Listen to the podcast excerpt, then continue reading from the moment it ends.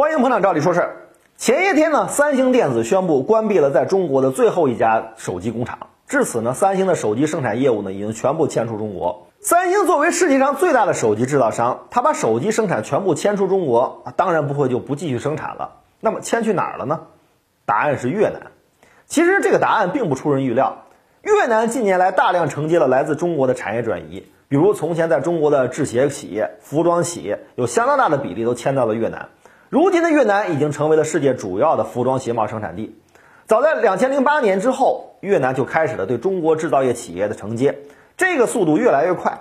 当年就有人大胆做出预测，认为越南将会崛起为下一个世界工厂。作为与中国在体制和历史文化上有着深厚渊源的邻国，越南有着非常年轻的人口结构，它的全国人口平均年龄只有三十一岁，其中农村人口超过了全国的七成。就像三十年前的中国一样。农村可以为制造业提供充沛的青壮年劳动力。咱们说过，同样有着庞大的人口数量，印度和印尼面临着一个严重的问题，就是人口的素质太低，文化水平的过低，造成了劳动力素质无法胜任大规模的工业化生产。但是越南充分体现了自己的社会制度优越性。作为一个有着近一亿人口的贫穷落后的发展中国家，越南的识字率高达百分之九十五，这个数字啊，着实让印度汗颜。充沛而且便宜的劳动力，加上大量的产业转移，帮助越南经济连续十年保持了名义 GDP 百分之十以上的增长。近年来的贸易争端呢，使得越南更是捡了便宜，产业转移的速度进一步加快。到了二零一八年，越南的出口总额已经达到了两千二百多亿美元，是革新开放之初的九倍之多。越南的出口产品呢，主要都是中国的传统强项，比如前面讲的服装鞋帽，还有就是手机、小家电等等。出口的目的地也主要是欧洲、美国等发达国家，可以说啊，跟中国企业发生了直接的竞争。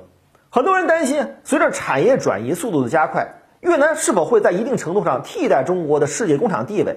是否会重现当初亚洲四小龙的经济崛起奇迹？不过，我们在看到越南经济迅速发展的同时，也应该更全面地了解这个邻国和潜在的竞争对手。越南的经济它具有很强大的发展潜力。无论是它充沛的劳动力资源，还是社会制度的优势，海上交通的便利条件，都让越南经济有着光明的未来。但是，越南同时也有着自己先天的经济发展障碍。首先呢，越南虽然有着长达三千二百公里的海岸线，有着天然的海运交通优势，但越南同时也是一个南北狭长的国家，南北长达一千六百公里，而东西最窄的地方只有五十公里。地理上的狭长让越南的南北交通十分不便。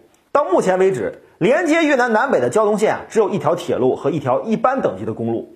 这条铁路呢，还是一百多年前法国统治时期修建的窄轨铁路，运力十分有限。公路的时速更是只有六十公里左右。如果狭长的南北只是地理概念的话，还好说。越南最大的问题是从文化和经济上都可以分为北部、南部和中部三个部分。特别是北部以河内为中心的红河三角洲和南部以胡志明为中心的湄公河三角洲，都是越南最重要的经济发展中心和人口中心。一个只有三十三万平方公里的国土小国，还要有两个南北相距一千六百公里的经济和人口中心。无论从物流还是国内的消费市场，都被天然的分割开来。落后的交通显然会成为制约越南经济发展的天然障碍。举个简单的例子，从河内到胡志明市，如果走陆路。最快全程也要两到三天，这就造成了越南的农副产品只能就近消费，或者是通过海运出口，本国之内跨地区之间的市场很难形成。您可能会说了，交通不发达，建设不就得了？高铁、高速公路有了，那距离就不是问题了。这些问题在今天的中国看来已经不是问题，但对于越南来说，有那么容易吗？因为我们是短视频节目，咱们在接下来的节目继续跟您聊这个话题。节目中呢，咱们提到了越南版的改革开放，也就是革新开放。我们给您准备了一篇文章，给您做个简单的介绍。感兴趣的朋友，请到我们的“道理说事”中回复“革新开放”四个字，全文奉上。今天的视频您满意吗？点击“照理说事”的头像，还有更多精彩内容啊！